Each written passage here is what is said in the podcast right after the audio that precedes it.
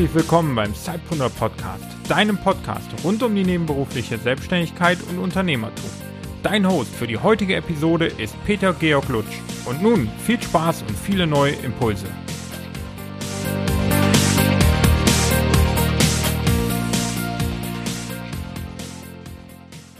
Hallo und herzlich willkommen, liebe Zeitpreneure. Ich habe heute Felix Plötz zu Gast. Er ist Spiegel-Bestseller-Autor, Keynote-Speaker und nebenberuflicher Gründer. Hallo Felix, wie geht es dir? Hallo Peter. Sehr gut geht's mir. Wie geht's dir? Ja, mir geht's auch super. Wo erwische ich dich denn gerade? Du erwischst mich gerade in Berlin. Ich äh, bin zwar eigentlich in Essen und äh, nutze aber die Möglichkeit, äh, ein paar sonnige Tage in Berlin zu verbringen. Habe ich dich denn mit einer Vorstellung so richtig äh, getroffen schon? Oder möchtest du da noch was hinzufügen? Ja, man müsste, man müsste der Vollständigkeit halber hinzufügen, äh, dass ich auch einen Verlag gegründet habe. Das hat sich aus meinem allerersten Buchprojekt ähm, damals so ein bisschen ergeben, dass wir das als Zeitpreneure betrieben haben. Und wir haben diesen Verlag, der heißt Plötz und Wetzholz, also ganz, ganz klassischer Verlagsname. Es ist aber ein, ein, ein, innovatives Konzept. Wir waren der erste Verlag, der Autoren, der ausschließlich Autoren hat, die Social Influencer sind. Mhm. Das heißt, in dem Fall, in der Regel sind es YouTuber mit einer wirklich extrem hohen Reichweite, also größer eine Million. Und wir waren die ersten in Deutschland, die es gemacht haben. Wir haben es 2015 gegründet und wir hatten das große Glück, das äh, nur zehn Monate später an eine große Verlagsgruppe verkaufen zu können, die in Berlin auch sitzt. Und ähm, genau, ich, wir bauen den Verlag aber weiter unter deren Dach auf und das ist quasi das Dritte. Also Autor, Keynote Speaker und Verlagschef. Ja, vielleicht können wir da gleich äh, einhaken. Wie kommt man denn auf die Idee, einen eigenen Verlag zu gründen? Ja, längere Geschichte. Äh, kurz erzählt, vor dem Vier-Stunden-Startup, über das mich ja die meisten wahrscheinlich kennen, ein Buch gemacht, Palmen in Castrop Rauxel, wo es darum ging, ganz, ganz normale Typen, also wie dich und mich, irgendwie zu zeigen und den Leuten vor allem draußen noch zu zeigen, dass man nicht irgendwie ein MBA braucht und irgendwie reiche Eltern und die Überidee, um Zeitpreneur werden zu können, ähm, sondern dass es ganz normale Typen sind. Und wir haben dann dieses Buch gemacht, wo wir zwölf Menschen porträtiert haben und ihren Weg gezeigt haben, ihre Fehler, ähm, all das, was dazugehört, weil das Buch halt die große Botschaft hat, Leute geht raus und macht. War uns halt klar, dass wir mit dem Konzept nicht irgendwie Runde bei den Verlagen machen wollten und überall bitte, bitte verlegt unser Buch sagen wollten, sondern wir haben es halt, haben es halt selbst gemacht. So, wir haben dann dafür einen Verlag gegründet, mit der Absicht, genau dieses eine einzige Buch zu verlegen. Und das hat halt äh, ziemlich cool geklappt. Und äh, nachdem das ganze Ding dann durch war, haben wir gedacht, hey, jetzt wissen wir, wie man Bücher macht, lass uns, lass uns was Cooles draus machen. Und da der Verlag schon gegründet war, haben wir uns dann aber nur im Prinzip das passende Geschäftsmodell noch damit gegeben. Und wie bist du dann mit dem Thema nebenberufliche Gründung überhaupt in Kontakt gekommen? Weil wenn man darüber ein Buch schreibt im Endeffekt, dann muss man ja auch irgendwie davor das vielleicht mal durchlebt haben, das Gründerdasein als im Nebenberuf? Oder erzähl mal, wie kamst du überhaupt in Kontakt damit, mit dem Thema? Also ich kam damit in Kontakt, äh, ehrlich gesagt, zu einem Zeitpunkt, wo das noch gar kein Thema war. Klar, es gab vielleicht irgendwo von der IHK so irgendwo ein Merkblatt, äh, nebenberufliche Gründung, oder ich weiß gar nicht genau, wie es im Fachdeutsch heißt, ich glaube, es heißt Nebenerwerbsgründung. Ähm, aber ich habe 2011 das das erste Mal gemacht. So, ich wusste nicht, ich, oder ich hatte am Anfang das Gefühl, ich bin der einzige Mensch, der, der so bekloppt ist, nebenher zu gründen. Aber ich, mir war klar, ich wollte, ich wollte unbedingt selbstständig sein, ich wollte unbedingt was Unternehmerisches probieren. Und mir war einfach genauso klar, dass ich das, äh, dass ich nicht dafür kündigen wollte. So, dann war einfach die Konsequenz, es nebenher zu tun. Und ich habe ähm, mhm. 2011 gegründet und ich habe es dann knapp anderthalb Jahre nebenbei gemacht, bis das so weit war, dass ich wusste, okay, das Wasser, in das du jetzt springst, ist alles andere als kalt. Es ist, äh, es ist schön angewärmt und jetzt kannst du halt den, den Sprung machen und deinen regulären Job aufgeben. Ich war zu dem Zeitpunkt, also ich bin halt Ingenieur von Hause aus und ich war zu dem Zeitpunkt in einem großen Konzern als Area Sales Manager, aber ich war halt an einem Punkt, wo ich, wo ich einfach was eigenes machen wollte. Okay, wenn wir hier gleich mal nochmal einhaken, warum ist denn diese Art von nebenberuflichen Unternehmertum so eine spannende Art des Gründens für dich? Weil genau darauf, glaube ich, da steigen wir jetzt gerade auch ein. Ähm, du hast gerade gemeint, es ist nicht so, dass man ganz ins kalte Wasser springen muss. Also warum ist es spannend? Ich glaube, es ist für ganz, ganz viele Leute spannend, die selbst noch nicht mal, noch nicht mal wissen, die einfach bei dem, bei dem Punkt sind, boah, ich würde unglaublich gerne mal, die in so einer, in so einer, ja, in so einer diffusen Lage noch sind, wo sie irgendwie eine Idee haben oder so ein Bedürfnis, eine Sehnsucht, aber die einfach, und ich glaube, das ist in Deutschland einfach ganz, ganz weit verbreitet, und da zähle ich mich dazu, ganz große Angst davor haben, Risiko einzugehen, geilen Job zu kündigen oder was ich, sicheren Job zu kündigen, äh, für ein ungewisses Ergebnis. Und dieses Vier-Stunden-Startup-Ding oder, oder als Zeitpreneur zu starten, ist halt einfach unglaublich elegant, weil es einfach einen Haufen Geschäftsideen gibt, dauerhaft nebenher betreiben kann. Und es gibt einfach noch einen ganzen Haufen drauf von Dingen, die ich zumindest bis zum Proof of Concept nebenher betreiben kann. Macht einfach ganz, ganz viel Sinn, das zu tun. Also man muss sich darüber bewusst sein, dass es irgendwie da nicht die Geschäftsideen sind, die in drei Jahren 100 Millionen wert sind. Die kann ich nicht beiskalieren.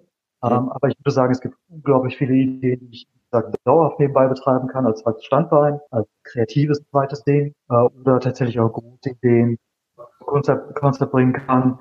Äh, wenn ich dann kündige, dann ich um Geld und Geld halt kümmere. Also es ist einfach unglaublich elegant. Also Risiko. Ich habe auch manchmal ja, ich habe manchmal auch so das Gefühl, ähm, da in Deutschland eigentlich viel, ähm, ganz viele Gründer gibt, die das auch im Nebenberuf machen, aber gar nicht drüber sprechen. Weißt du zufälligerweise, wie sich das ähm, mit den Neugründungen auch so verhält in Deutschland im Vergleich zu Vollzeitgründungen? Ein Einblick? Ja, es gibt, es gibt Statistiken. Ich habe die jetzt gerade ehrlich gesagt nicht im Kopf. Ich habe sie im Buch aufgeführt. Mhm. Ähm, ich weiß gerade nicht mehr die, die Gesamtzahl der Gründungen, aber die Nebenerwerbsgründungen sind so knapp eine halbe Million pro Jahr. Also richtig viel. Ich habe letztens gelesen, ähm, so eine Million Gründungen jährlich äh, stattfinden, so ein bisschen mehr. Dann wäre das ja die Hälfte der Gründungen überhaupt. Wie gesagt, ich weiß die Gesamtzahl leider gerade nicht mehr aus dem Kopf, ja. aber es sind so, so 400.000, 500.000 Nebenerwerbsgründungen pro Jahr. Richtig viel. Ja. Also sieht man mal, was für ein Riesenpotenzial da ist. Und ich frage mich dann echt oft, ähm, warum die Leute da nicht bereit sind, drüber zu sprechen. Ähm, Peter, ich kann dir das sagen, weil ähm, also mittlerweile sind wir ja durch, durch Zeitpreneur und ähnliche Seiten und, und auch durch mein Buch an einem Punkt, der hoffentlich noch besser und intensiver wird, aber wir sind an einem Punkt, wo das so langsam ein bisschen normal wird. Weißt du, für mich war das, ich habe das 2011 gemacht, ich habe da ewig nicht drüber gesprochen, weil ich mir einfach total wie so ein Exot vorkam. Ich habe gedacht, du kannst da nicht drüber reden, weißt du? Es ist irgendwie so, so unnormal, verpönt irgendwie. Oder nicht verpönt, aber unnormal. Ich glaube, das wird besser. Ja, ich habe auch irgendwie so das Gefühl, dass sich da einiges tut. Wenn wir jetzt gerade bei der nebenberuflichen Gründung sind und bei deiner Person, äh, wie bist du denn gestartet nebenberuflich? Mit welcher Idee meinst du? Genau, mit welcher Idee bist du damals gestartet? Ähm, ähm ich habe eine Idee gehabt, die habe ich knapp zwei Jahre so im Hinterkopf auch mit mir rumgetragen, bevor ich dann irgendwann endlich mal angefangen habe. Und zwar, wie gesagt, ich war damals Area Sales Manager, also ich war im Vertrieb. Und äh, mein damaliger Arbeitgeber, ein großer Konzern, hat mich irgendwann mal zu so einem, so einem Spritspartraining geschickt. Mhm. Und ich habe gedacht, ey, Alter, was für, was für ein Quatsch. Das kann, das kann nur langweilig werden. Das kann, und außerdem funktioniert das sowieso nicht. Und dann bin ich dann dahin gefahren und habe mitgenommen, äh, scheiße, es funktioniert doch. Man kann unglaublich viel Sprit sparen, äh, ohne dass man jetzt irgendwie wie der Opa in der 30-Zone fahren muss genommen, wow, krass, wie langweilig kann man so ein Training machen? Und das war für mich Ausgangslage genug, mich mit der Idee halt zu beschäftigen. Das hat mich interessiert, das war irgendwie ein technisches Thema. Und ich habe dann tatsächlich Thema Spritspartraining nochmal komplett neu aufgezogen, das ganz aus dieser Öko-Naturschutzecke so rausgeholt und halt den, das Nutzenversprechen in den Vordergrund gestellt, dass du, dass du Sprit sparst, aber gleichzeitig halt total, also nicht total, sondern dass du gleichzeitig schneller wirst genau, das war die Idee, mit der ich gestartet bin. Und ich habe das, das war halt auch eine coole Idee, um es nebenher zu machen, weil das halt äh, den ganzen Büroquatsch unter der Woche abends machen, machen konnte. Mhm. Selbst am Anfang gemacht, Wochenende. Und ich bin da ziemlich schnell dazu gekommen, das im kleinen Rahmen zu skalieren und auch lieben skalieren. Ähm, ich habe das mit äh, paar, paar Lehrern zusammen gemacht. Ah, okay. Und ähm, wenn du musstest ja zum gewissen Punkt wahrscheinlich auch deinen ähm, Arbeitgeber, deinen damaligen einweihen über das Thema, dass du dich in irgendeiner Form auch nebenberuflich äh, ja, selbst verwirklichen möchtest. Mhm. Wie hat er darauf reagiert und ja, wie bist du das angegangen? Ja, großes Thema. Auch, auch in vier Stunden Startup ein wichtiges Thema. Äh, erstens, darf ich das überhaupt? Das war die erste Frage, die ich für mich klären musste. Wie, wie ist das überhaupt rechtlich? Habe ich überhaupt ein Recht darauf oder kann er Nein sagen? So, das musste ich für mich rausfinden. Das ist eben auch das, was ich den Lesern in vier Stunden oder mitgebe. Äh, du hast das Recht darauf. Du darfst das. Ähm, nachdem ich das für mich wusste, war der, der zweite große Schritt, ich war ja so auf diesem Karrierepfad unterwegs und äh, lief ja alles prima. Ich habe einfach total Sorge davor gehabt, dass wenn das irgendwie, ähm, ja, dass wenn das scheitert, ich mir meine Karriere verbaue. Und ich habe Monate gebraucht, um dieses Meeting mit meinem Chef zu vereinbaren, wo ich dem dann sagen wollte, hey du, ich mache was nebenher. Und es hat sich herausgestellt, ich habe mir dann noch sehr lange Gedanken darüber gemacht, dass ich meine Motivation ganz klar darlegen wollte und dass ich jetzt nicht unbedingt den Absprung vorbereite, aber dass ich einfach eine andere Lernkurve nochmal. Und genau das habe ich ihm gesagt. Und das, das Gespräch war zehn Minuten lang. Und er war am Anfang so, okay, ja, Überraschung. Ähm, aber der hat das verstanden und der hat das, der hat das unterstützt und ähm, war ein Klacks. Also ich habe mir vollkommen unnütz monatelang Sorgen gemacht. Der, der fand das cool und dann habe ich der Personalabteilung halt das Ganze nochmal als Dreizeiler per Mail geschickt. Dann haben die mir das halt schriftlich bestätigt und dann war die ganze Nummer durch du bist ja in dem Fall auch nicht mit deinem Arbeitgeber in ja, Wettbewerb getreten. Und das ist vielleicht auch nochmal ganz spannend ähm, für die Zuhörer, weil die Frage wirklich oft kommt, man darf grundsätzlich, wie du es ja auch gerade gesagt hast, sich nebenberuflich selbstständig machen. Was wir halt immer empfehlen, auch bei Sidepreneur, ist, dass man auf jeden Fall mit seinem Arbeitgeber sprechen sollte darüber unabhängig davon, ob man das jetzt ähm, rein juristisch darf, weil es ist ja auch immer so ein bisschen ähm, ein Geben und Nehmen und der Arbeitgeber soll ja auch sehen, dass es im Endeffekt Vorteile für ihn, ja, dass es ihm Vorteile bieten kann, wenn man sich, wenn man einen jemand mit Gründergeist auch im Unternehmen hat. Und das sollte man dann auch dementsprechend verkaufen. Und das finde ich immer so einen ganz wichtigen Punkt, weil das ist auch wirklich was, was die Leute ähm, da draußen wirklich beschäftigt. Genau. Also kann ich auch nur unterstreichen. Äh, redet, redet mit euren Chefs, äh, macht einen coolen Pitch, sagt, warum ihr es wollt, nehmt die mit ins Boot und macht denen auch klar, ähm, dass ihr Erfahrungen machen werdet, die ihr im normalen Job einfach nicht machen könnt. So, das macht ja den normalen Job erstmal nicht schlecht, aber ihr werdet einfach ein Skillset aufbauen, von dem euer normaler Arbeitgeber einfach profitiert. Das müsst ihr pitchen. Und genau, Peter, was du auch ansprichst, was ich auch im Buch halt ähm, auch zeige, es gibt halt Spielregeln. Und diese Spielregeln heißen berechtigte Interessen des Arbeitgebers und da gehören so Sachen dazu wie äh, Wettbewerb, äh, Wettbewerbsverbot, dass du dich in deinem Urlaub erholen musst und so weiter und so fort. Mhm. Ähm, die Sachen muss ich kennen, ich muss sie einhalten und dann kann es losgehen. Ja, Felix, wie schätzt du denn prinzipiell so die aktuelle Situation in Deutschland für Gründer ein? Ich würde fast differenzieren, ob für Nebenerwerb, also für Sidepreneure und für ähm, ja, für Vollzeitleute, die wirklich Geld, Geld brauchen.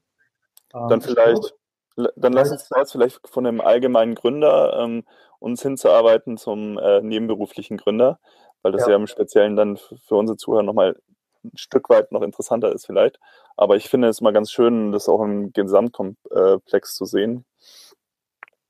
Also ich glaube, im, im, äh, das große Bild ist, dass das Thema Startups im letzten fünf Jahren unglaublichen Hype erlebt hat, äh, dass es einfach unglaublich viele Ideen da draußen gibt, dass es auch aktuell unglaublich viel Geld da draußen gibt und äh, einfach auch die erste Generation der erfolgreichen Gründer jetzt gerade den Schritt gemacht hat, Angels und VCs zu werden. Das heißt, wie bewerte ich die, die Situation als unglaublich gut? Also wer Ideen umsetzen kann oder möchte, der sollte es jetzt tun. Die Voraussetzungen waren nie besser. Für Sidepreneure im Speziellen ähm, sehe ich halt das, was ich vorhin schon mal gesagt habe. Ich glaube, wir sind an einem Punkt, wo man sich nicht mehr als Exot und als irgendwie Sonderling fühlen muss, sondern es, es kommt gerade eine Bewegung in, äh, ins Rollen. Du, die, die Rahmenbedingungen sind da, es gibt die Communities. Auch an der Stelle, es war nie einfacher, sich mit Leuten zu vernetzen, sich über Ideen auszutauschen. Auch an der Stelle echt die Botschaft, wenn ihr Bock habt, dann macht, macht jetzt, wartet nicht. Ja, das ist, glaube ich, ein ganz guter Message, kann ich nur unterstreichen. Jetzt, wenn jemand sagt, er hat jetzt den Enthusiasmus, da loszulegen, dann ist ja immer am Anfang immer mit was? Wie soll ich mhm. das Ganze angehen? Ähm, wie finde ich denn überhaupt eine spannende Geschäftsidee? Und vor allem, wie finde ich denn raus, ob das jetzt nur ein Hirngespinst ist oder ob das wirklich eine Geschäftsidee hat, ist, die potenziell auch einen Markt hat? Mhm. Das ist eine, eine, super wichtige Frage. Ähm, die, die ist so wichtig, dass sie in dem Vier-Stunden-Startup ein ganzes Kapitel einnimmt, weil es einfach jeden betrifft. So, wie geht man vor? Also in aller Kürze. ähm, ich, ich beschreibe im Buch ähm, Startup Thinking. Ähm, ich mache das anhand eines, eines Gedankenmodells klar, und zwar, dass man sich das wie eine Zwiebel vorstellen muss. Und man geht von innen nach außen. Der Kern dieser, dieser Startup Thinking Zwiebel ist, dass ich ein erstmal ein Problem finden. Und ich muss ein Problem finden, was ganz, ganz viel mit mir zu tun hat. Das muss mich catchen. Denn äh, machen wir uns nichts vor. Als Neben, also als Zeitpreneur, du musst halt die Energie und die Zeit zusätzlich aufwenden. Das heißt, du kannst nicht mit irgendeiner Idee starten, nur weil du, weil du reich werden willst. Das reicht nicht. Das heißt, der, der, der erste Teil muss sein, finde ein Problem, das dich catcht. Zweiter Schritt, finde heraus, ob das überhaupt ein relevantes Problem ist. Wer hat das? Du musst rausgehen. Du musst mit den Leuten, von denen du glaubst, dass sie dieses Problem haben, reden. Du musst verifizieren, ob dieses Problem wirklich brennt und, akut ist. Ähm, dann bewegen wir uns in der Zwiebel so ein bisschen weiter nach außen. Die nächste Schale ist, finde eine Lösung zu diesem Problem. Ähm, ich habe im Buch das Beispiel äh, mit mit, ähm, mit, mit frischem Gemüse, frischem regionalen Gemüse. So, ich glaube, für viele ist das ein Problem, dass sie sagen, okay, ich habe jetzt keinen Bock mehr, meine Kirschen aus zu kaufen. Warum kann ich die nicht beim Bauer auf die Ecke kaufen? Ja, das ist ein Problem für viele. Aber was ist die Lösung dafür? Und wenn ich darüber nachdenke, kann es eine, eine Vielfalt von Lösungen geben. Es kann Abo-Boxen-Modell geben, es kann eine Art Verkaufswagen geben, der, der, der alte, der Eiermann durch die Straßen fährt und, und das Gemüse verkauft. Es gibt eine, eine Vielzahl von Möglichkeiten. So, du musst verifizieren, welche Lösung dem Problem auch wirklich passt. Wie verifiziere ich das? Indem ich wieder mit den Leuten rede, die das Problem haben. Äh, und ich gehe zu denen hin und ich beschreibe das halt als Prozess im Buch und ich gehe zu denen hin und ganz kurz gesagt, ich kläre, ob das passt für die. Dann muss ich als drittes schauen, ob das auch als Konzept überhaupt tragfähig ist. Es kann sich zum Beispiel in diesem Realitätscheck, so nenne ich das im Buch halt herausstellen, das war irgendwie so eine Truck, der durch die, durch die Straßen fährt und frisches Gemüse verkauft, zwar eine, eine nette Idee ist, bloß die Leute sind einfach gar nicht zu Hause. Das heißt, es kommt sehr schnell im Gespräch raus, dass es keine Lösung ist. dass es am Ende vielleicht wirklich ein Abo-Buchsen-Modell ist. Und wie gesagt, dann im dritten, im dritten Schritt, wenn ich das Bibel dann ganz außen bin, muss ich gucken, ist das tragfähig? Kann ich genug, genug ähm, Geld einspielen, um meine Kosten plus Profit ähm, zu decken? kann ich das Ganze auch logistisch abbilden und so weiter und so fort. Das heißt, ich muss diese, diese Zwiebel von innen nach außen durchgehen. Und was ganz, ganz wichtig ist, finde etwas, das dich catcht, was ganz, ganz viel mit dir und deinen Interessen und deinen Stärken und all dem zu tun hat. Und im zweiten Schritt, geh raus, rede mit der, Welt, mit der Welt darüber und finde heraus, ob dieses Problem auch andere wirklich betrifft. Denn der größte Fehler, und der macht, ich, lass mich das noch kurz abschließen, ja. den größten Fehler, den die Leute machen, ist, sich in ihre Ideen zu verknallen im Hobbykeller zu sitzen und irgendwie nach zwei Jahren aufzuwachen und zu merken, ich habe ein fertiges Produkt, aber ich habe nie mit irgendjemandem geredet. Der, das ist der Todesstoß. Wenn ich jetzt ähm, Leuten genau das sage, geh raus mit deiner Idee, sprich mit Leuten, dann kommt ganz oft ähm, der Einwand, naja, aber wenn ich das jetzt jedem erzähle, ähm, dann wird doch meine Idee geklaut. Ja, ähm. also okay, also ich nehme das Argument erstmal als gültig an. Ja, dann gibt es vielleicht ein Prozent der Leute oder sagen wir ein Promille der Leute, die nur darauf gewartet haben, dass du jetzt ankommst ähm, und denen ihre Geschäftsidee erzählt. Aber ganz im Ernst, also wie viele Leute sind denn da wie so Haie, die nur darauf warten, endlich sich eine fremde Idee zu schnappen? Das ist doch kaum einer. Und, und im, im Gegensatz, wenn du nie über deine Idee redest, dann verrennst du dich und du wirst einen Haufen Geld verbrennen, Zeit verschwenden, Energie verschwenden, weil du nicht mit den Leuten geredet hast. Und du sollst ja eben auch nicht mit denen, mit denen reden, von denen du weißt, dass sie jetzt heiß darauf sind, ihr eigenes Ding zu machen, sondern du sollst ja mit den Le Leuten reden, von denen du antizipierst, dass du deren Problem gerade erkennst und lösen wirst. Und dass da jetzt angehende Unternehmer dabei sind, ach, das ist kein, das ist kein starkes Argument und die Angst würde ich ganz, ganz schnell beiseite schieben. Ja, ich glaube in dem Fall auch, dass, dass es natürlich so ist, dass die, die Vorteile, die möglichen Nachteile, die eintreten könnten, im, bei Weitem überwiegen. Ähm, aber das ist halt so eine Angst, äh, die ich öfters höre. Und äh, das ist ich finde es einfach nochmal wichtig, das auch zu sagen. Ähm, die Wahrscheinlichkeit, dass jemand da deine Idee gerade klauen möchte, mit dem du sprichst, die ist erstmal so gering. Und zweitens denke ich auch nochmal, korrigiere mich da, wenn, wenn du es anders siehst, wenn ich mich selber mit so einem Thema ja schon im Idealfall sehr intensiv beschäftigt habe, dann habe ich ja auch schon mal einen Wissensvorsprung. Selbst wenn dann jemand sagt, okay, er macht eine Copycat, ähm, dann muss er erstmal all das, was du schon reingearbeitet hast ähm, in diesem Thema, ähm, sich auch selbst noch aneignen. Mhm. Deswegen, äh, glaube ich, da ist immer so der Punkt, ob die Kopie dann wirklich das Original schlagen kann, ist ja dann nochmal eine ganz andere Sache. Und ähm, im Idealfall ist der Markt ja auch so groß, dass, äh, dass vielleicht sogar der Wettbewerb das Ganze dann, das ganze Thema noch voranbringt. Aber diese Angst, die höre ich schon sehr, sehr oft. Du, ich kann die auch total gut nachvollziehen. Ich habe ja auch die gleiche Angst äh, am Anfang gehabt. Ich habe nur wirklich die Erfahrung gemacht und ich, ich, bin halt auch in die falsche Richtung am Anfang gelaufen, weil ich irgendwie Angst hatte, oh Gott, die Leute, Leute klauen dir da eine Idee. Aber ich bin halt wirklich zu der Erkenntnis gekommen, dass es viel, viel schädlicher ist, nicht drüber zu Jetzt haben wir ja sehr eindrucksvoll gehört, wie man so eine Geschäftsidee findet und äh, wie man rausfindet, ob das äh, auch wirklich einen Markt hat. Jetzt gehen wir noch mal einen Schritt weiter. Und zwar erhält man jetzt plötzlich für seine Geschäftsidee 10.000 Euro. Lassen wir mal außen vor, wie man dazu kommt, ob man jetzt einen Bankkredit aufnimmt oder ob das ähm, vielleicht über ein Crowdfunding passiert. Jetzt soll ich diese 10.000 Euro natürlich möglichst gewinnbringend mit dem größten Hebel einsetzen. Wie würdest du das ähm, zum, mit deinem heutigen Wissen in dein Business stecken? Also diese, die, diese Investitionssumme. Hm, das hängt natürlich massiv von der Idee ab, wenn man es konkret beantworten will. Ähm, ich würde, also ich, Startup Thinking oder das, das basiert ja in gewissem Maße auf dem, auf dem, äh, auf dem Lean-Ansatz von Eric Ries. Ich würde das Geld da reinstecken, Wert kreiert. Das heißt, ich würde nicht sowas machen wie ja, schöne Karten kaufen oder in ein unglaublich skalierbares Shopsystem investieren. Aber den ganzen Quatsch würde ich also bleiben lassen. Ich würde das Geld genau dahin packen, Value kreieren. Das kann sein, dass ich, dass ich am Anfang Geld für ein MVP brauche. Das kann also für ein Minimum Viable Product, für ein Minimalprodukt. Es kann aber auch sein, dass ich das schon habe und dass ich, dass ich genau weiß, dass, dass ja, das funktionieren wird. Ich muss es nur in gewissem Maße anschieben. Dann würde ich, dann würde ich es in, äh, in Lead, zum Beispiel in, in AdWords oder sonst irgendwas. Aber es hängt, wie gesagt, massiv von der, von der Idee ab und vom Zeitpunkt oder vom, vom Status der Idee. Okay. Vielleicht, ja. vielleicht ein kurzes, kurzes Beispiel aus meiner, aus meiner Vita. Dieses erste Buch, aus dem dann der Verlag entstanden ist, das haben wir tatsächlich über Crowdfunding ähm, finanziert. Und wir haben genau 10.000 Euro ähm, damals bekommen. Und wir haben diese 10.000 Euro halt wirklich komplett in die äh, in die Produktentwicklung gesteckt. Okay, das ist jetzt witzig, weil ich wusste tatsächlich nicht, dass diese Summe genau 10.000 Euro hoch war. Ähm, ja, wirklich so. Ja, spannend. Und ähm, äh, kannst du dann jetzt äh, noch mal ganz kurz darauf eingehen? Äh, also ihr habt das Crowdfunding gemacht, ähm, habt dann 10.000 Euro ähm, eingesammelt und habt dann was genau damit gemacht?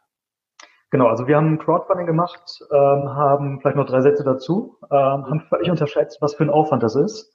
Die Kampagne ging sechs Wochen, Ziel 10.000 Euro. Wir haben uns ein Bein ausgerissen, wirklich ein Bein ausgerissen, um das Ding ans Laufen zu kriegen. Mhm. Und es hat auch ganz gut funktioniert. Wir hatten nur das Thema, dass uns zehn Tage vor Schluss noch über 4.000 Euro gefehlt haben. Und das sind einfach 40 Prozent. Und wir haben das Crowdfunding auch in gewissem Maße als Proof of Concept verstanden. Das heißt, ähm, das war uns schon wichtig. Und es hat sich dann herausgestellt, ähm, wir haben das ganz, ganz große Glück gehabt, weil du auch gerade so gesagt hast, okay, wir, wir lassen mal offen, wo, wo das Geld herkommen kann.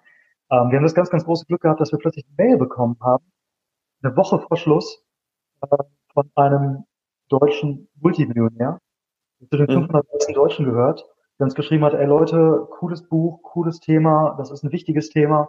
Wenn am Ende Geld fehlt, sagt mir Bescheid, ich schieß zu. Und ähm, der hat am Ende echt noch den, den, letzten, den letzten Rest, der gefehlt hat, dazu getan.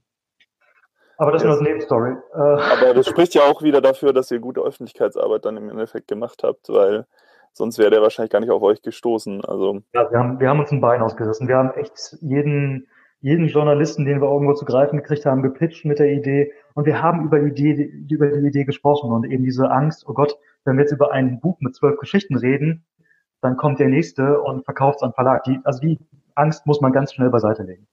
Hm. Macht konkret, äh, wir haben die, die Buchproduktion, also die Druckkosten. Wir wollten professionelles Lektorat, wir wollten professionelle Druckerei, äh, wir wollten professionellen, äh, professionelle Cover, all diese Sachen, die haben wir bezahlt. Am Ende das, das Buch als solches fertig war. Ja, wirklich spannend. Also Crowdfunding war ja auch vor ein paar Jahren noch total ähm, so, ein, so ein Nischenthema. Ich habe so das Gefühl, dass es jetzt auch immer mehr zum Evaluieren einer Geschäftsidee genutzt wird, also einfach um zu schauen, ähm, kann man da auch sein Produkt vielleicht im Vorverkauf sozusagen schon mal ähm, anteasern. ähm, ist vielleicht auch ganz smart, einfach ähm, auszutesten, ob ein Markt da ist für ein Produkt. Ja, ist es. Und das, das Schöne ist ja bei, bei Crowdfunding genau das. Also man darf den, den Aufwand nicht unterschätzen, den Fehler darf man nicht machen. Aber du kannst ja, das Crowdfunding ist ja in gewissem Maße schon MVP. Also bei uns war es so, wir haben, wir haben äh, jedes Interview, das wir mit den Leuten gemacht haben, gefilmt. Und wir haben dann ähm, einfach ganz hands-on so einen ganz simplen Trailer zu dem Buch gemacht, wo wir eben den Inhalt des Buches schon zeigen konnten. Wir konnten die Leute mit ihren Geschichten zeigen, wir konnten erklären, um was es gehen wird und so weiter und so fort. Das, das gibt es übrigens immer noch bei YouTube. Das kannst du, wenn du magst, vielleicht verlinken. Das ist, glaube ich, vielleicht für deine Zuhörer ganz spannend. Ja klar, hau ich in die Show. Ähm, so, und, und, dieses, und dieses Video war für uns halt der, ja, der, das MVP. Und dafür brauchte man nicht viel Geld. Und insofern ist Crowdfunding schon eine coole Plattform, um Ideen zu, zu evaluieren. Wenn du angehenden Zeitpreneuren ähm, einen Tipp mit auf den Weg geben dürftest, nur einen, welcher wäre das?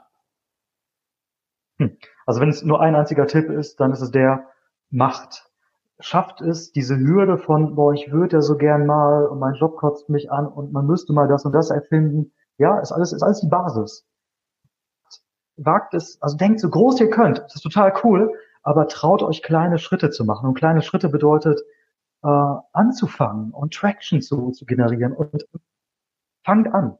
Das ist einfach die, die größte Hürde und, und bleibt nicht beim, boah, ich würde ja so gerne mal. Das, das ist total schade, wenn man irgendwie, ich, weil ich kriege häufig Mails von Leuten, die Konzernen Karriere gemacht haben, irgendwie so Senior Vice President of Marketing sind von so einem 30.000 Mann Laden und mir eine Mail schreiben und sagen, ey, ich habe das vier Stunden Startup gelesen mit einer Mischung aus Bewunderung und Neid. Warum mhm. Neid? Weil ich irgendwie 54 bin und ich habe es nie geschafft. Ich habe nie diese Hürde vom Wollen zu machen überwunden. Und das, das macht mich einfach traurig zu dem Zeitpunkt, wo du dich ähm, nebenberuflich selbstständig gemacht hast ähm, oder dein Unternehmen gegründet hast, gab es ja logischerweise dein Buch noch nicht zu dem Thema. Welche Bücher haben dich denn in, dazu bestärkt, überhaupt unternehmerisch tätig zu werden? Also das waren bei mir tatsächlich ein bisschen weniger Bücher. Ich hatte das große Glück, äh, an einem der ersten Lehrstühle für Entrepreneurship äh, studiert zu haben. Das heißt, ich habe, das war ein Prof, der von der WHU kam, der wirklich aus erster Hand geile Gründerstories erzählt hat. Das hat mich damals sehr inspiriert und das war dann auch die Inspiration für, für Palmen in Kassel-Brauxel, halt diese, diese Gründerstories weiterzureichen. Und ich habe am Ende dann das Buch für mich mit dem Vier-Stunden-Startup geschrieben, das ich gerne gehabt hätte. Das gab es damals nicht. Aber was habe ich damals gelesen? Ich habe damals auf jeden Fall die Vier-Stunden-Woche gelesen. Das finde ich ist auch eine Pflichtlektüre für jeden. Habe ich, glaube ich, 2008 oder so gelesen. Ich finde auch von Faltin ist auch immer noch so ein Klassiker, Kopfschläg Kapital. Hm, ist jetzt kein Buch, aber es ist ein Blogbeitrag, den man, den man finde ich auch lesen muss, wenn man Zeitpreneur ist oder werden will. Das ist von äh, Y Combinator, von dem Inkubator aus Valley. Mhm. Ein Blogbeitrag, der heißt, ich glaube, der heißt Makers Schedule versus Managers Schedule. Und es geht, geht darum, wie man, wie man macht, wie man was kreiert nebenbei und sich eben nicht von diesem Tagesgeschäft ähm, so, so überrennen lässt. Das kann man googeln, das findet man, Y Combinator. Sehr, sehr stark. Das würde ich in jedem Fall lesen. Okay, recherchiere ich auf jeden Fall und packe es auch noch in die Show Notes. Finde ich absolut spannend. Kenne ich jetzt persönlich auch noch nicht. Werde ich mir gleich mal nach dem Interview auch ansehen.